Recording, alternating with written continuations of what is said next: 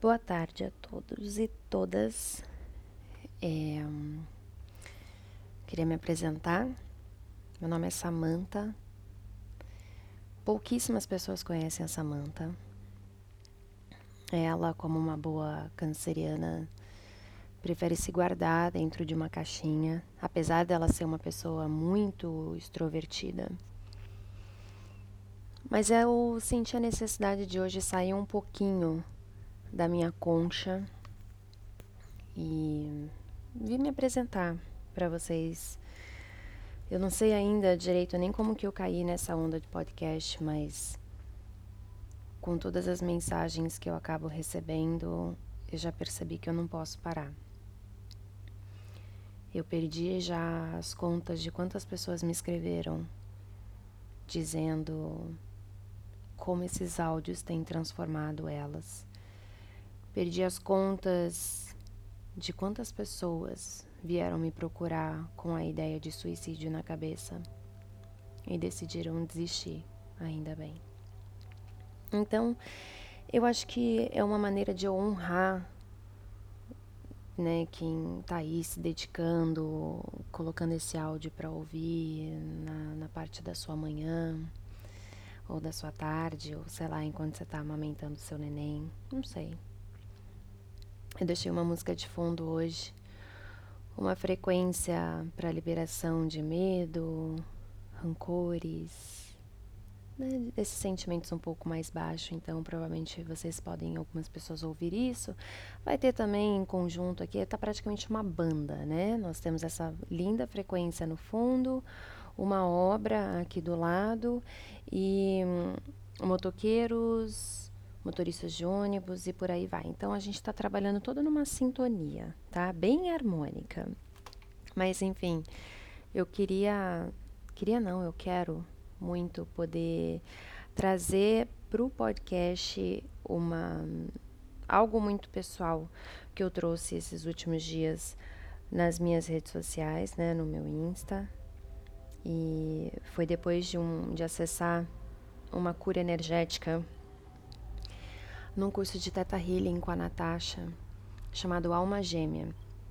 E é muito interessante porque você, as pessoas têm a preconcepção que quando você vai para um curso desse, você está indo lá para encontrar o teu mozão e muitas vezes você consegue entender o que, que tem acontecido na sua vida todos esses anos que te impedem de encontrar o mozão ou que talvez estejam te bloqueando em alguma área da sua vida com um mozão já existente na sua vida, como é o caso, né? Eu sou casada e tô com o Mika já há 13 anos. Então eu descobri uma conexão muito grande com rejeição. E quem me conhece não, provavelmente não consegue imaginar, eu acho que nem eu consegui imaginar tamanha a minha conexão com rejeição e me sentir rejeitada. E as coisas que eu fazia no meu subconsciente só para eu continuar conectada com essa sensação de rejeição. Então, quando você tem algo específico como esse na sua vida, com que você tem lidado, não necessariamente a fonte da criação disso, a semente que foi plantada, ela vem na mesma proporção, né? Vem na mesma categoria. Então, por exemplo, se você se sente rejeitada por um parceiro, não necessariamente tudo começou quando você foi rejeitada a primeira vez por um parceiro ou por uma pessoa do sexo masculino. Um exemplo. E aí, no meu caso, é... bom, eu vou contar a história desde o começo da sessão. Quando você faz uma sessão de Theta Healing, você não necessariamente traz a questão que a sua mente consciente diz. Ah, eu vou lá numa sessão e vou perguntar do mozão. Só que quando a gente faz a sessão, a gente só conta, ou eu, no meu caso, como terapeuta, eu só deixo as pessoas me contarem o que trouxe elas ali, depois de uma meditação profunda depois de nós duas estarmos em teta. E foi o que aconteceu. Quando eu entrei em teta, eu acabei acessando uma memória de rejeição. E aí eu não tinha entendido por quê. Então eu comecei, durante a sessão, a acessar sempre a raiz da, da primeira memória, né? Quando que a rejeição começou? E a gente sabia energeticamente que não tinha começado naquela memória. Então, eu trouxe uma sensação de rejeição de hoje, dos tempos atuais, que me levou às conexões de rejeição com outros parceiros íntimos que eu tive, que me levou à sensação de rejeição em algumas escolas que eu estudei com pessoas que estavam na minha sala, que me levou à sensação de rejeição de alguns professores. Eu tive também, enquanto eu morava nos Estados Unidos, uma sensação de rejeição. É, na verdade, a palavra que tinha vindo para mim era descartável, mas cada um acaba traduzindo isso da maneira que faz sentido para você que me levou a uma sensação de rejeição em relação aos meus tios e também em algum momento com os meus primos. E fui indo lá para trás, lá para trás, lá para trás. E aí eu lembrei de uma cena quando eu era criança, onde eu estava brincando com uma das minhas primas e ela eu era bem pequena. E ela correu para o quarto com um brinquedo dela que eu queria brincar e ela fechou a porta e não me deixou brincar com ela e ela não saiu do quarto. E aí eu me eu lembro agora com essa consciência de que eu me senti rejeitada por ela naquele momento, mesmo que ela não tenha tido, obviamente, a consciência em querer me rejeitar. Mas eu já entendi que isso agora eu já entendi que isso fazia parte do meu DNA, das minhas células, da, das minhas memórias né, que, que eu carrego no meu campo áurico. E aí eu fui guiada para ir um pouco antes disso. E aí eu me lembro, eu falei assim, olha, eu me lembro que eu cresci com a minha mãe falando que eu era uma tabelinha furada. E se você é uma tabelinha furada, quer dizer que você não foi planejada. Se você não foi planejada, você não foi desejada. Se você não foi desejada, bom, rejeição. Foi aí que era, era sempre esse o resultado, era sempre onde eu caía. E aí eu fui guiada a ir mais para trás ainda. E me veio uma cena de quando eu tinha mais ou menos uns 15 dias de vida. E as cenas, às vezes, elas vêm em forma de energia. Então, eu estava numa cena, eu senti a energia de quando eu tinha uns 15 dias dias de vida, e eu lembro depois da minha mãe me contando essa história, onde a minha avó materna morava com a gente e eu chorava muito de fome. E ela acho que brigou com a minha mãe, dizendo que era para ela me oferecer logo uma mamadeira para eu parar de chorar que eu devia estar tá com fome e para eu calar a boca. Peguei a mamadeira, nunca mais quis mamar, né? Comecei a recusar o peito. E aí ela me levou nessa meditação para dentro do útero da minha mãe. Quando eu tinha sete meses, qual era a palavra que vinha? Quando eu tinha cinco meses na, né, na gestação, qual era a palavra que vinha? No dia da concepção, qual era a palavra que vinha? Eu não sei exatamente agora qual era relacionado o que, mas as palavras que vieram eram recusa, medo, confusa. E eu não sei qual delas se conecta com o quê. E aí, ela falou: Mas você se sente rejeitada pela sua mãe? Eu falei: Não. É muito estranho, porque apesar de que eu sei que eu não fui planejada, eu nunca me senti rejeitada, nem nessas energias dentro do útero, né? Ela, então vamos um pouquinho mais para trás ainda. Então você acaba se conectando com a sua intuição, com a sua energia e memórias começam a aparecer. E eu falei, eu tô me vendo, mas eu tô me vendo numa outra época e eu não nasci ainda. Eu tô na barriga. Mas essa pessoa não me quer. E aí eu eu vi eu senti o ato do aborto.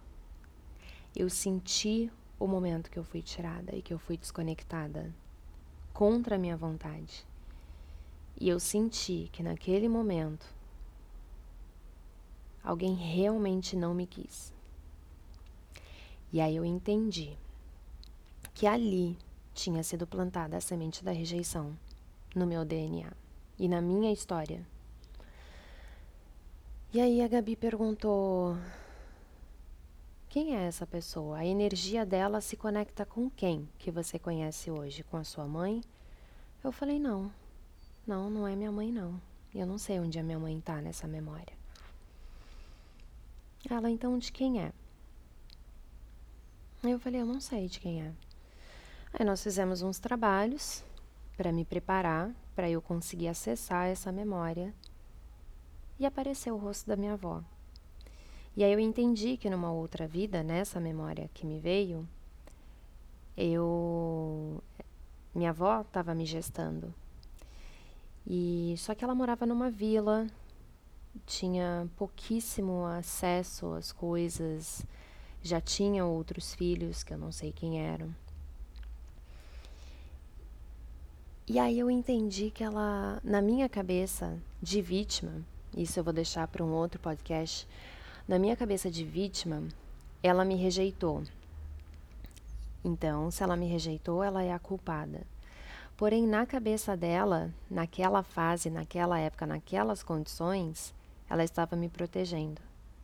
Porque ela não teria condições de me educar, de me alimentar, de cuidar de mim com dignidade e decência.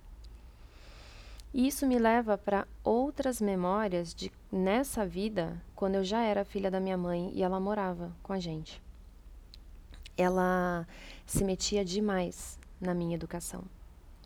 Eu lembro que a minha mãe falava que ela queria, ela se metia na maneira como a minha mãe me vestia, na escola que eu estudava, na comida que eu comia, dos brinquedos que eu brincava, que eu tinha que fazer sempre do jeito dela e que o jeito dela era o melhor. E aí hoje eu consigo entender que a, toda essa energia de intromissão da minha avó era, na verdade, a alma dela me reconhecendo como filha. Por isso, todo esse cuidado. Apesar da minha mãe e minha avó não terem um bom relacionamento, e isso faz parte da história delas, eu com a minha avó sempre tivemos um bom relacionamento, assim, ela brigava comigo, ela cuidava muito de mim, ela queria sempre me agradar, dentro da realidade dela. Foi ela, inclusive, que pagou pelo meu intercâmbio quando eu fui para os Estados Unidos, quando, assim, não tinha nenhuma outra fonte de renda que pudesse me levar, ela de repente pagou tudo. E quando eu me vi, eu já estava com tudo pago, passagem, é, visto, passaporte, tudo, tudo, tudo foi minha avó que pagou. E aí aos poucos eu fui me vendo desconectada. Parece que quando eu fui embora foi a minha chave de desconexão da minha avó. E aí eu falei, caramba, hoje no padrão em que eu entendi, eu sou a pessoa que rejeita ela. Então, isso vai fazer parte de um outro processo meu de, de curar essa sensação de rejeição que eu que eu realizei que eu tenho. Fazer os meus trabalhos de perdões e tudo mais, de gratidão em relação a ela. Mas eu achei que era interessante trazer esse assunto à tona, porque muitos e muitas de nós nos sentimos rejeitados em algum momento. E a questão é a gente entender o porquê que a gente alimenta essa rejeição. Quando você se sente rejeitado, por mais que você tenha pensado agora, mas eu não alimento essa rejeição, a gente alimenta sim. Nós não somos vítimas de nada. Nós somos co-criadores, nós somos autorresponsáveis por tudo aquilo que a gente escolhe.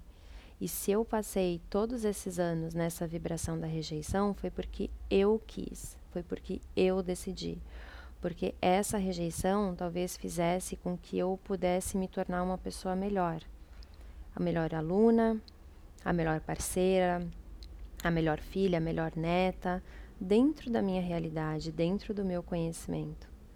Então, procure entender qual vibração, de qual sentimento você se encontra e entender o porquê que você alimenta isso. O que de bom isso está trazendo para a sua vida. Hoje eu consigo entender muitos bloqueios que eu tenho, que vieram dessa semente raiz bem forte da rejeição. E a partir de agora, com essa consciência que eu tenho, eu vou começar a trabalhar ela, porque é ela que vai desbloquear outras áreas da minha vida. Então, prazer. Hoje eu sou a Samanta para vocês que escutam.